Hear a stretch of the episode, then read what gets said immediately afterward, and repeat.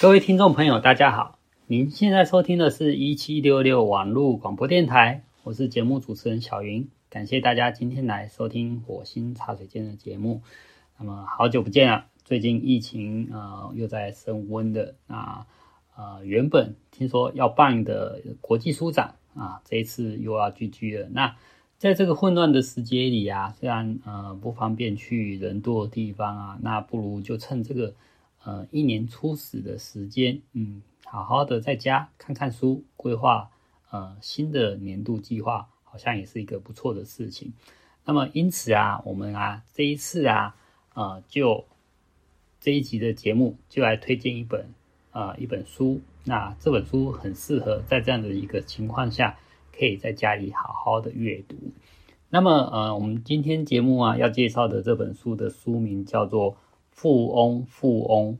那那个第一个富翁的富，它是复数的富，好，那它的副标题是用明天的钱圆今天的梦，谈举债经营的艺术。OK，呃，这本书顾名思义啊，它就是在讲有关呃富翁的这个这回事的一个内容这样子。那其中最重要的就是说，呃，给予读者呃针对。富翁富有的观念啊，做一个呃矫正。那大家会觉得说，呃，其实呃有钱啊，一般人都会觉得说有钱就是应该是没有欠债才对啊。那实际上啊，这是一种嗯一般人的一个既定想法。在这本书里面提到的所谓的富翁啊，他反而是利用负债哦来提升来提升自己的个人财富。那这本书就是呃，要打破有钱人没有负债的迷思，那带你冲破债务如洪水猛兽般的误解，这样子。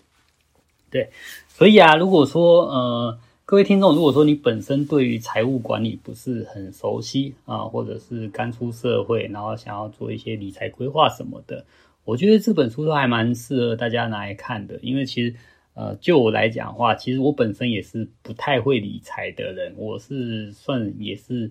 理财初学初学宝宝这样子。对，那呃这本书虽然说它不能够马上，因为像现在很多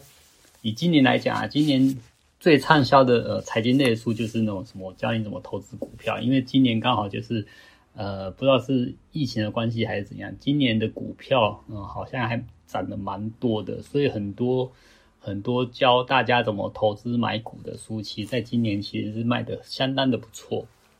那这本书里面，他当然就没有说特别跟你讲说，我们要去买什么股啊，什么 ETF 什么的啊，他是没有教你什么立即怎么赚钱的方式。但是我觉得他就是讲一个一个算是呃经济学的一个观念，或者说呃投资理财的一个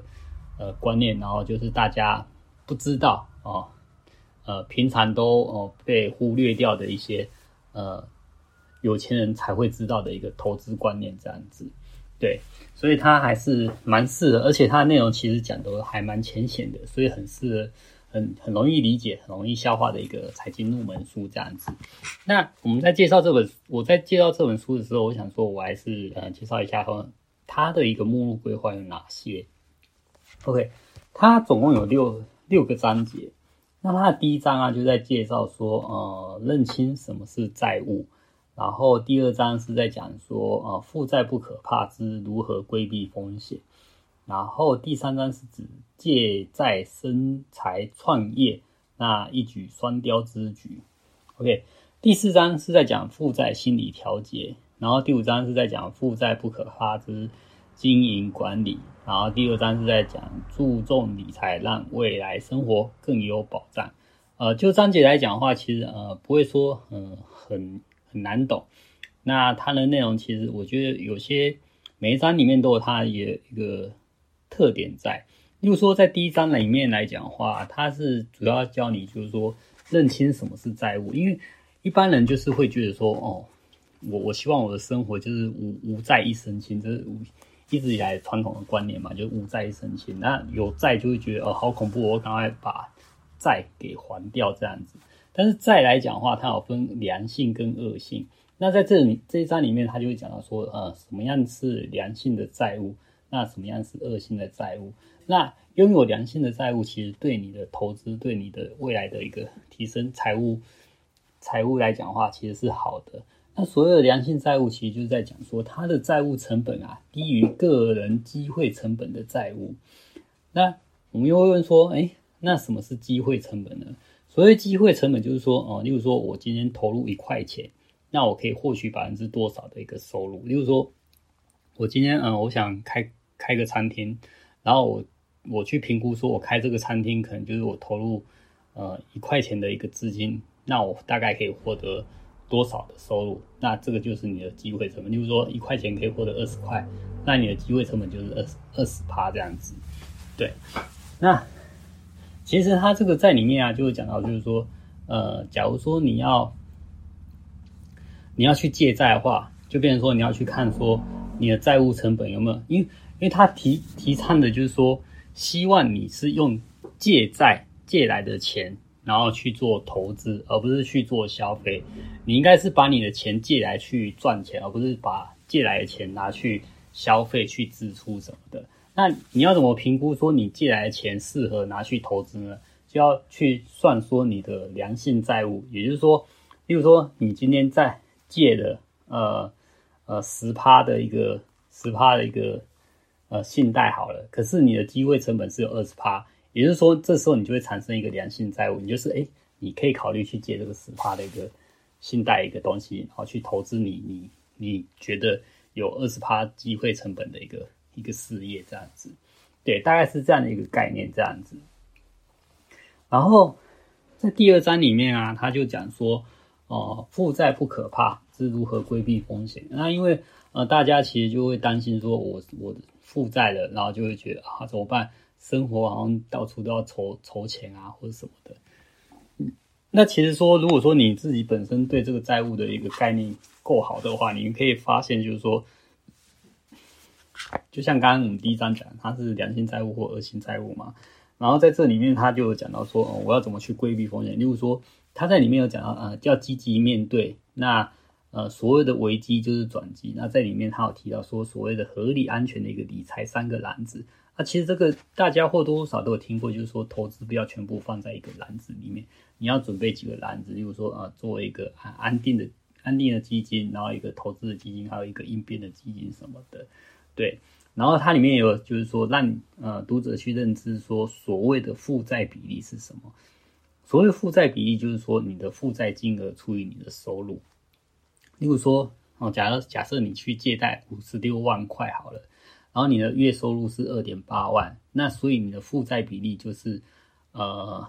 负债金额除以收入就是五十六万除以二点八万就等于二十，那它的比例。它的单位就是百分比嘛，所以你的负债比例是二十趴。那基本上比较好的负债比例是在三十趴以内，所以这这个就变成说，你可以去评估说，假设你现在有有一些信贷或房贷什么的，你去评估说你的你的这个负债比例的高低，然后去去了解说你接下来你要怎么去应对你的你的负债这个风险这样子。然后在这里面啊，又讲到就是说，呃，针对保险的部分，其实他还讲到说，保险其实是一个很不错的一个。一个保障功能，就是说，当你万一发生意外了，那这个保险它可以呃帮你 cover 一些你意外发生的时候所产生的损失。那其实这里面也会有提到说，例如说像财产保险这个部分，就是说像我们在对房屋哦、这种财产做一个保险的时候，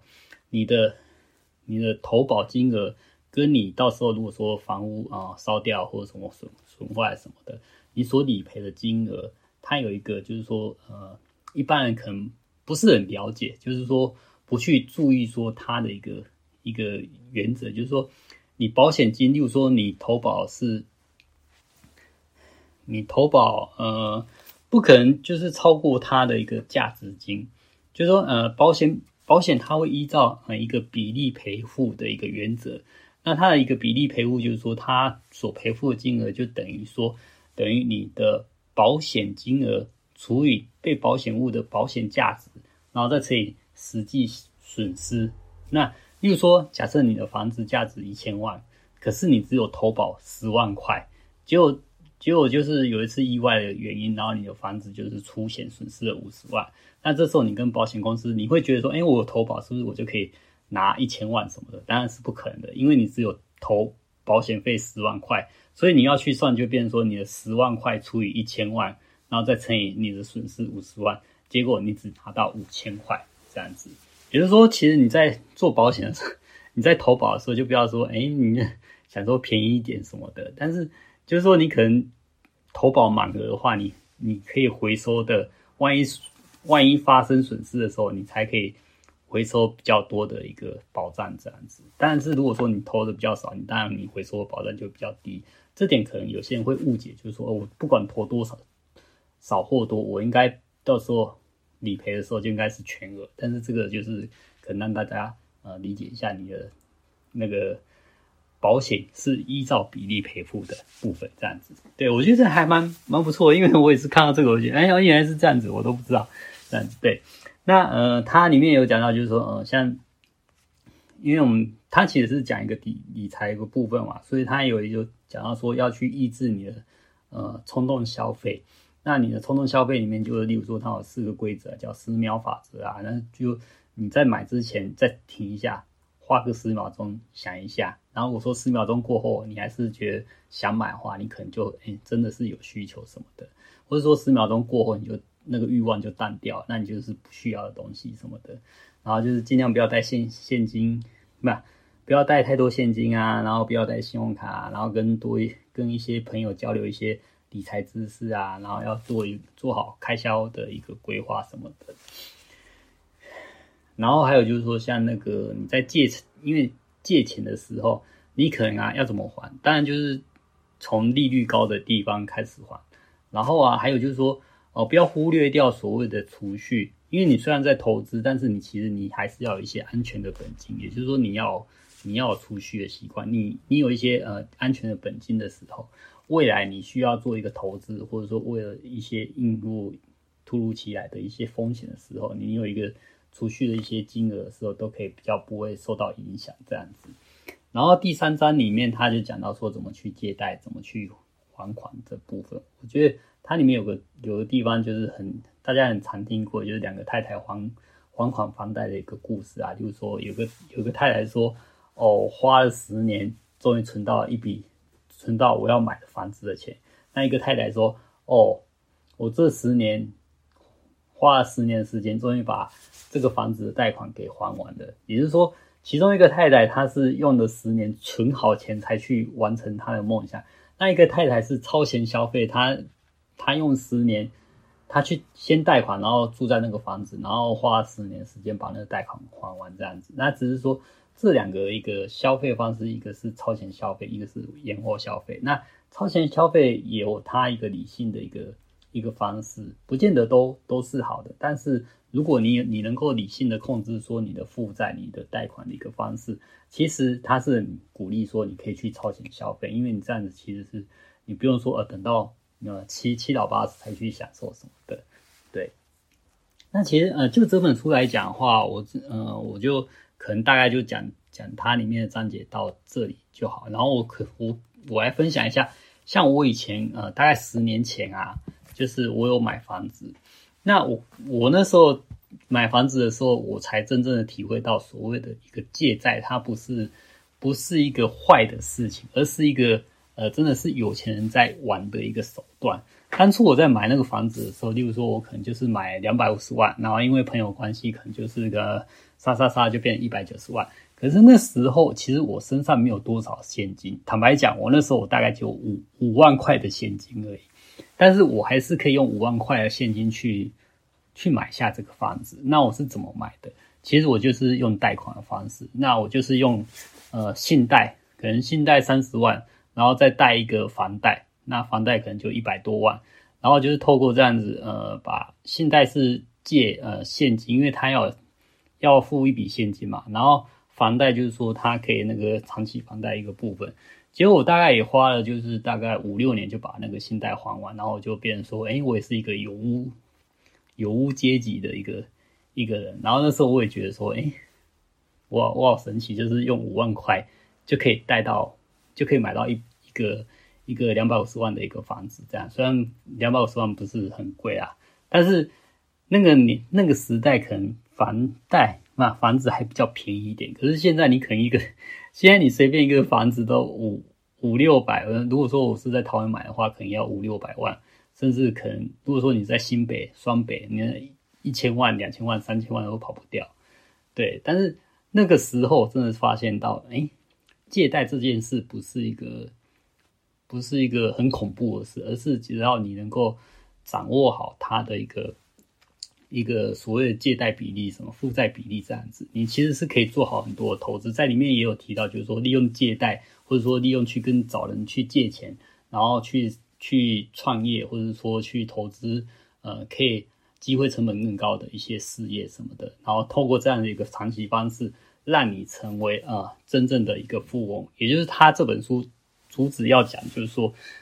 让你去，呃，就是打破所谓的有钱人没有负债的一个迷思。其实越有钱的人，其实他的负债越多，但是他透过他这个负债来持续的增加他的一个个人资本这样子。对，好的，那以上啊就是呃这本书的一个大概的一个推荐内容这样子。那这本书啊，目前啊会在呃复方的某某那边啊首卖一个月。那同时他会跟另外一本就是呃单身经济学啊搭配两本追加赠送。就是这两本，那就是这两本同时买的话，就可以再送一本的一个活动，或者说呃，单身经济学买两本，或者说富翁富翁买两本就送一本的一个活动。那除了这个以外哈，在那个呃富邦 Momo 那边的一个呃活动里面，就是呃有那种全书系七九折，单本七九折，然后第二本五五折活动。我觉得这个还不错，就是说呃，虽然现在那个实体国际书展没了。但是大家可以在网络平台上啊呃找到呃很不错的一些呃买入买书活动，例如说 Momo 那边就有这些活动什么的，那多买一些书呃，不管是过年期间或是平常没有外没有办法外出啊、都可以在家好好的呃读书增长知识呢。那么以上谢谢大家收听，下次我们再来聊别的话题喽，拜拜。